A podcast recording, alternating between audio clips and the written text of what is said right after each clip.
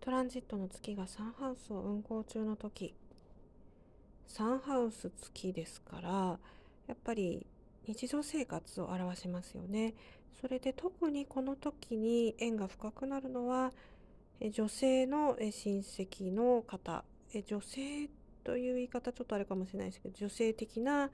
感性を持ったっていうふうにお話しした方がいいかもしれないんですけれど。その人があなたに何か重要な役割を果たすあるいは何かあなたについて教えてくれるかもしれないえ可能性がありますね。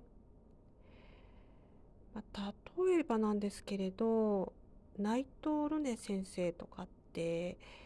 女性的な先生だったと思うんですけれどやっぱり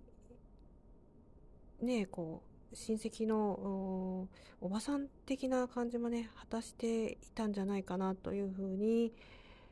あの親戚の、ね、方なんかの話も読んだことありますけれどえそうですよね。まあ意地悪なねこう親戚の人よりああいうナイトルネさんみたいな人の方がずっと心強いようなね、えー、気がしますし、まあ、そういう言い方すらねちょっと今の世の中では厳しいかも分かりませんので、え、もし不快感に思われたらねあれなんですけれど、まあ、特にね女性的ななんか優しさを持った人っていうのはいいですよね。そしてもう一つはやっぱりねこの時っていうのはあなたのこう日常生活の癖みたいなものってねあると思うんですよ。なんかその爪を噛む癖とかそういったことじゃなくってちょっとしたことにこう反応がね、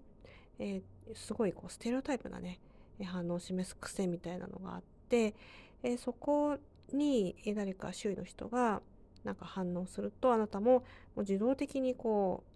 う行動しちゃう反応しちゃうみたいなところがありますね。ですからそこがまあ、悪い風に出たりしますと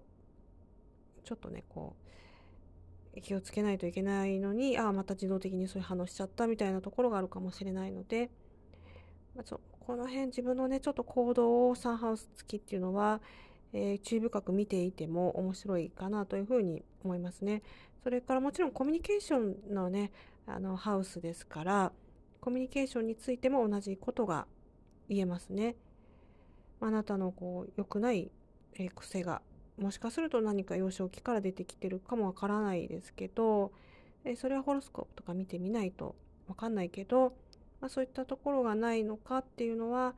えチェックしてもねいいかも分かりません。